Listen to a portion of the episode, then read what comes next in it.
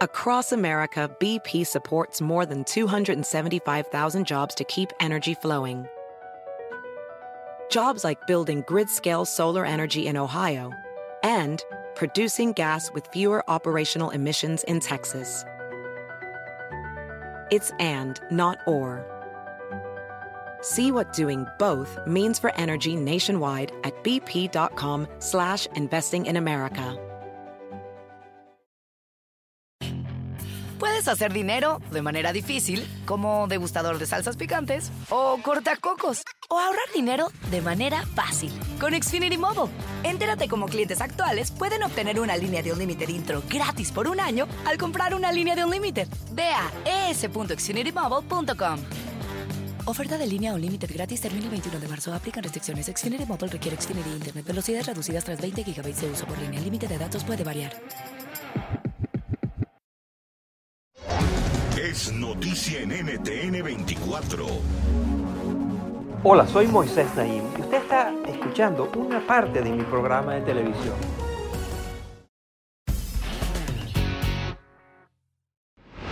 Bienvenidos, soy Moisés Naim desde Washington. Encantado de estar de nuevo con ustedes, como siempre. Hoy tenemos un programa especial. Dedicaremos todo el programa a mi invitado de hoy. Se trata de un premio Nobel, el premio Nobel de Economía del año 2013, Robert Schiller, que también es profesor de Economía en la Universidad de Yale y conocido ampliamente en los círculos especializados por su manera de revolucionar la forma de pensar de los economistas y quienes hacen investigaciones económicas. El profesor Schiller es considerado ampliamente uno de los padres fundadores de una nueva y muy importante, muy interesante rama de la economía que se llama la economía del comportamiento que trata de traer variables de la conducta humana que normalmente no son estudiados por los economistas para tratar de entender los fenómenos económicos. El profesor Schiller no es solo un teórico. En el año 2000, por ejemplo, pronosticó la burbuja que había alrededor de las propiedades de Internet, de esas compañías que no tenían ingresos pero que todo el mundo invertía en ellas. Y esa burbuja explotó. Luego, en el año 2008, también dijo que había una burbuja en el sector de bienes raíces, de viviendas y propiedades en Estados Unidos. Y efectivamente, eso desencadenó la crisis financiera mundial del año 2008-2009, de la cual todavía hay secuelas que nos están afectando a todos, especialmente los países menos desarrollados. Es autor de muchísimos libros, todos muy bien recibidos por la crítica, por los analistas, y sirven como guía para pensar sobre este mundo de la economía de una manera moderna. Él, por ejemplo, analiza la relación entre economía y emociones. Son todos estos temas que a continuación voy a conversar con él. Bienvenido, profesor Schiller, al programa. Es un honor tenerlo con nosotros. Well, it's my pleasure to be on here. Usted ha anticipado lo que se llama genéricamente burbujas económicas, áreas en las cuales la gente empieza a invertir este, casi sin pensarlo. Explíquenos mejor qué es una burbuja económica. See, one thing about uh, the term bubble eh, Verás, un tema con el término burbuja es que desafortunadamente sugiere algo que no debería. Sugiere que algo va a estallar algún día y desaparecerá por completo. Pero la mayoría de las burbujas no se comportan así. En lugar de burbuja preferiría hablar de una moda o de una epidemia de interés por parte de los inversores. Una burbuja es un fenómeno de contagio en el que los precios están subiendo y la gente se siente atraída por toda la conversación que esto genera. No saben bien qué creer, pero en algún momento piensan, bueno, esta es la experiencia humana, debo tomar riesgos en algún momento de mi vida. Siento que he esperado demasiado, pero que ahora puedo hacerlo. De modo que se trata de un estado emocional, pero que es compartido por millones de personas, no por todo el mundo, pero sí por mucha gente. Y eso es lo que lo hace una burbuja. Entonces, utilizando esa definición y esa explicación que nos ha dado de lo que son burbujas, ¿usted cree que hay ahora burbujas importantes en el mundo que en algún momento se puedan explotar y causar daños económicos? So in that sense, uh, I think that we are seeing en ese sentido, creo que estamos viendo burbujas en el mercado bursátil con mayor fuerza en los Estados Unidos. Creo que hay que tener cuidado con poner demasiado dinero en el mercado estadounidense. Vivimos en un mundo en el que tenemos medios de comunicación profesionales a los que les gusta exagerar historias. Les gustan los récords, Así que lo que vemos es que se siguen registrando récords en la bolsa, y eso pone a la gente muy inquieta. Los lleva a pensar, ¿por qué no he invertido en esto? Simplemente sigue subiendo. Pero eso es un tipo de ilusión. También estamos viendo burbujas inmobiliarias en un número de países en los que los precios de las propiedades han ido aumentando y probablemente habrá una corrección del mercado en algún momento, no en un colapso de un día, pero sí en términos reales eventualmente. En el año 2009, usted escribió este libro, ah, Espíritus Animales, cómo la psicología humana impulsa la economía y por qué es importante para capitalismo global. ¿Qué es eso de espíritus animales? Explíquenos. The term animal spirits, I did a computer search for it. El término espíritus animales. Hice una búsqueda en mi computadora y lo remonté al latín spiritus animalis al año 200 antes de Cristo. Así que es un término que ha estado con nosotros por mucho tiempo. En esa época se refería a algo misterioso, a un espíritu que realza al cuerpo humano, pero ha llegado a significar un espíritu animador. Es algo que está en nuestros cerebros que nos alienta a hacer cosas, a salir y tomar acción. Cuando nos despertamos en la mañana y no tenemos ganas de salir de la cama, diríamos que nuestros espíritus animales están en un punto bajo.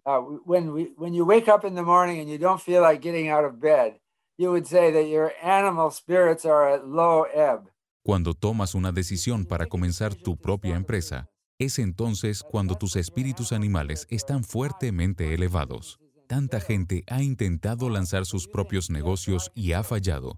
Y aún así uno piensa, pero yo sí puedo hacerlo. Puede que sea algo irracional, sin embargo ese es el sentimiento, y es un sentimiento que impulsa tanto las burbujas como los buenos emprendimientos.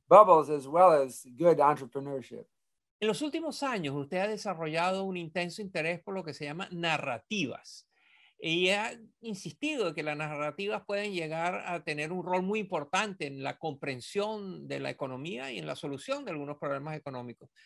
Pero antes explíquenos qué es eso de una narrativa. ¿A qué se refiere? Well, the term narrative is bueno, el término narrativa es muy antiguo también. No es lo mismo que una historia. Es contar una historia de modo tal que añada algún significado, alguna lección moral o alguna interpretación de cómo funcionan las cosas. Por ejemplo, hay una narrativa sobre el colapso de la bolsa de valores en 1929 que dice que fue un fenómeno global que dio paso a la Gran Depresión y al ascenso de Benito Mussolini y Adolf Hitler.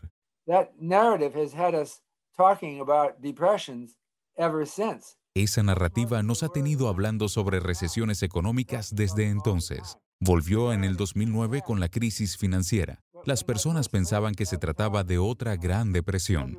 Y luego esta narrativa regresó una vez más con la crisis del coronavirus.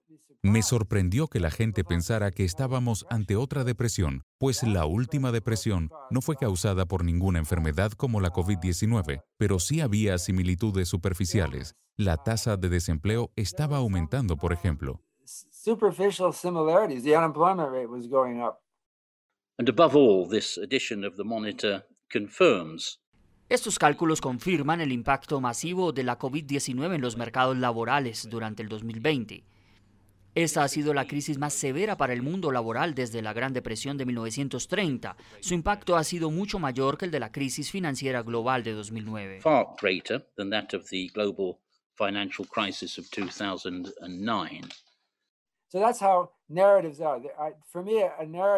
Entonces, de eso se tratan las narrativas para mí. Una narrativa es a menudo una historia perenne, que dura años y años y que viene y va en oleadas tal como lo hace una epidemia. Las narrativas pueden ser muy positivas, pero también pueden estar basadas en mentiras, en falsedades, en eh, simplemente la manipulación. Eso lo estamos viendo mucho con lo que se llama fake news, las noticias falsas. Eh, ¿A usted no le preocupa que se esté utilizando todas estas narrativas para engañar a la gente? Uh, I think that Yo creo que lamentablemente estamos, especialmente en Estados Unidos, pero también en todo el mundo, ante una situación en la que existe una narrativa que dice que la prensa miente. En este momento en la historia muchas personas creen que los medios simplemente inventan historias y persiguen a gente que odian para dañar su reputación. Uh,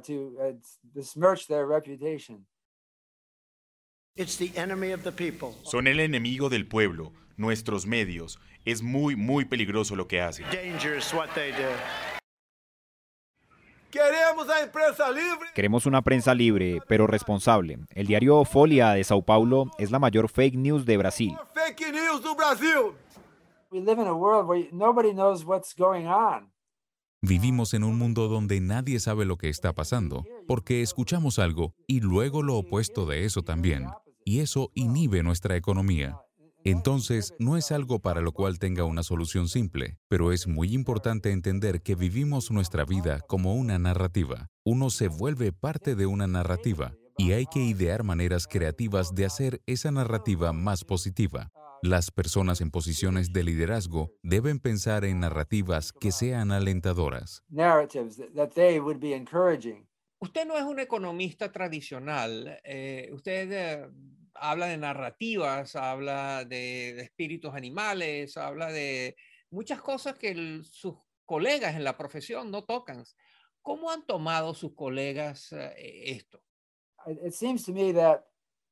me parece que con respecto a los académicos de hoy existe una narrativa de que son demasiado izquierdistas, pero creo que están abiertos a nuevas ideas. Aunque todavía no ven un futuro para sí mismos haciendo este tipo de investigaciones, las toleran. Hay muchos departamentos en la universidad que me fascinan. Por ejemplo, los antropólogos estudian la cultura de los humanos. Ellos visitan tribus primitivas y en vez de explicarles cuál es la verdad, intentan entender cómo estas tribus piensan. Y han encontrado que estos individuos que han estado aislados de la modernidad tienen una percepción del mundo muy diferente a la nuestra. Creo que nuestra visión sobre el mundo es un producto de las historias que contamos y del cambio que éstas permiten. Y si queremos entender las crisis, tenemos que entender esas narrativas. Ya mencioné a Adolf Hitler, quien era un contador de historias y un showman, un hombre espectáculo, y hablaba, por ejemplo, de los judíos como si fuesen la fuente de todos los problemas. Hicieron películas sobre los judíos que eran ofensivamente negativas, pero en ese momento tuvieron aceptación entre las personas que necesitaban estas narrativas para sobrellevar el desempleo causado por la Gran Depresión. Entonces la economía se mezcla con la política. No podemos compartimentar estas cosas.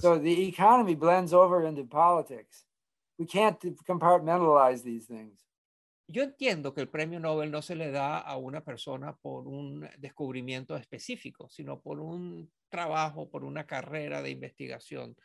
Y sin embargo, hay siempre ejemplos de contribuciones que son importantes. ¿Cuál de las contribuciones que usted ha hecho al conocimiento de la economía lo hace sentir más orgulloso? No sé cómo calificar mi propio trabajo, pero escribí un libro titulado Macromercados en 1993 sobre cómo podemos expandir nuestros mercados para incluir algunos que protejan a las personas. Pensé que cuando emprendes una educación en un determinado campo, deberías poder comprar alguna forma de seguro que te proteja de la posible desaparición de ese campo. Por ejemplo, cuando alguien obtiene un título universitario en tecnología nuclear, hay que reconocer la posibilidad de que toda la industria nuclear deje de operar en algún momento por temas ambientales. ¿Y qué haces entonces? Deberías poder comprar un seguro para eso. Mi enfoque fue muy futurístico. La tecnología siempre está cambiando. La tecnología financiera es muy importante y se ha comenzado a utilizar más para el beneficio de las personas. Por ejemplo, ahora tenemos seguro de desempleo, seguro para las personas mayores, cosas como estas que no existían hace 150 años.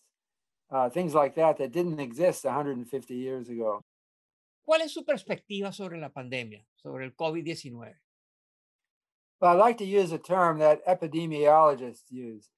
Me gusta usar un término de los epidemiólogos. Se trata de la coepidemia. Esto quiere decir dos epidemias que interactúan entre sí para promoverse mutuamente. Por ejemplo, el SIDA y la tuberculosis tienden a ser coepidemias. Donde hay una suele estar también la otra, porque una hace a la otra más contagiosa. Recientemente atravesamos una crisis económica y una crisis de COVID-19, ambas ocurriendo al mismo tiempo, pero las dos se estaban impulsando mutuamente, pues si implementas un cierre de la economía, eso puede ayudar a controlar la enfermedad, pero también puede dificultar la capacidad de las personas de sobrevivir económicamente, y así puede que algunas personas abandonen sus esfuerzos para protegerse del virus. Por otro lado, las narrativas en torno a la COVID-19 son divisivas y peligrosas. En China se habla mucho de que Estados Unidos de alguna forma inició la epidemia del coronavirus y en Estados Unidos existe el rumor de que fueron los chinos, especialmente los de Wuhan, quienes dieron paso a la epidemia.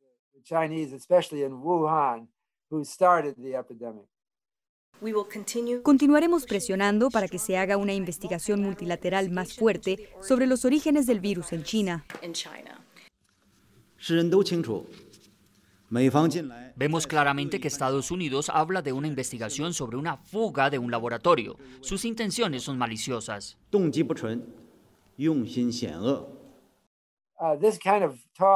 Este tipo de discurso se remonta a otras epidemias también y puede contribuir a la sensación de que incluso en medio de una epidemia, todos nos están mintiendo. Esto afecta a la economía y nuestra capacidad de lidiar con la enfermedad. Existe un problema muy complejo que es social y físico a la vez.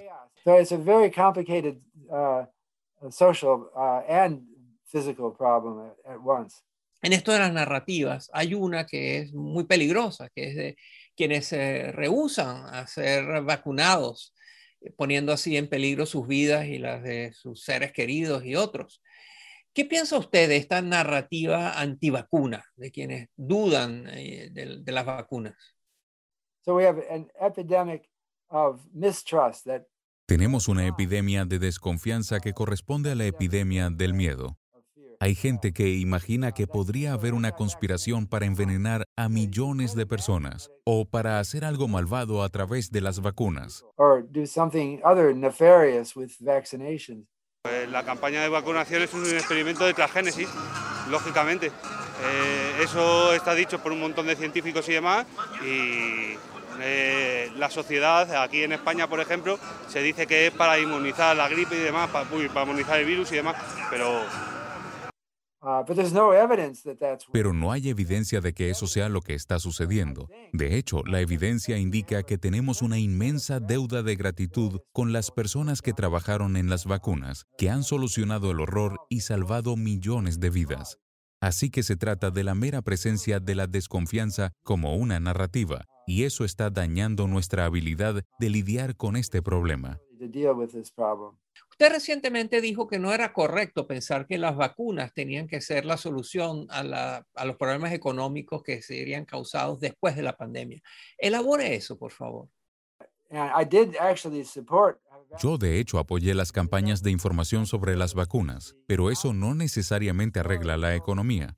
La historia de la COVID-19 se ha convertido en una historia de presuntas conspiraciones en contra del público. Eso está relacionado con la polarización de la sociedad en torno a líneas liberales y conservadoras de maneras que no me parecen sanas. Y eso está pasando en todo el mundo.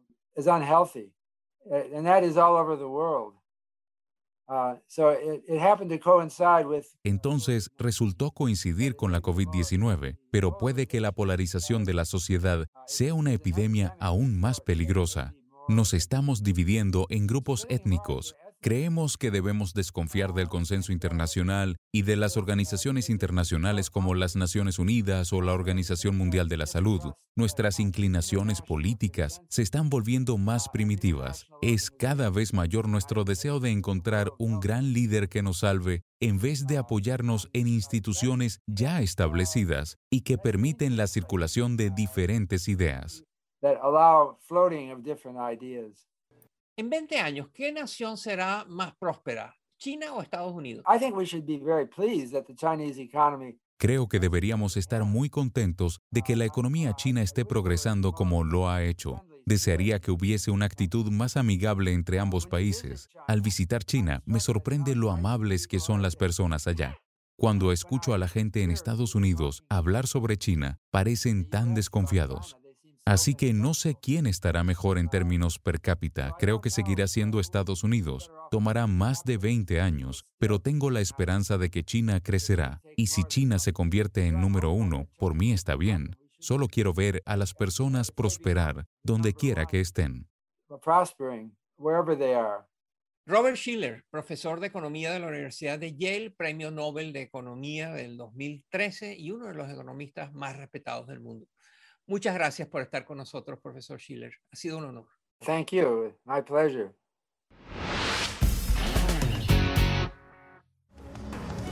Esto es Efecto Naim. Puede verlo todos los domingos por NTN 24, a las 7 de la noche en Washington, a las 6 de la tarde en Bogotá y a las 4 de la tarde en Los Ángeles. BP added more than $70 billion to the U.S. economy in 2022 by making investments from coast to coast Investments like building charging hubs for fleets of electric buses in California and starting up new infrastructure in the Gulf of Mexico. It's and, not or. See what doing both means for energy nationwide at bp.com slash investing in America. Puedes hacer dinero de manera difícil, como degustador de salsas picantes, o cortacocos, o ahorrar dinero de manera fácil con Xfinity Mobile. Entérate cómo clientes actuales pueden obtener una línea de un límite intro gratis por un año al comprar una línea de un límite. Ve a es.xfinitymobile.com. Oferta de línea o límite gratis termina el 21 de marzo. Aplican restricciones. Xfinity Mobile requiere Xfinity Internet. Velocidades reducidas tras 20 GB de uso por línea. El límite de datos puede variar.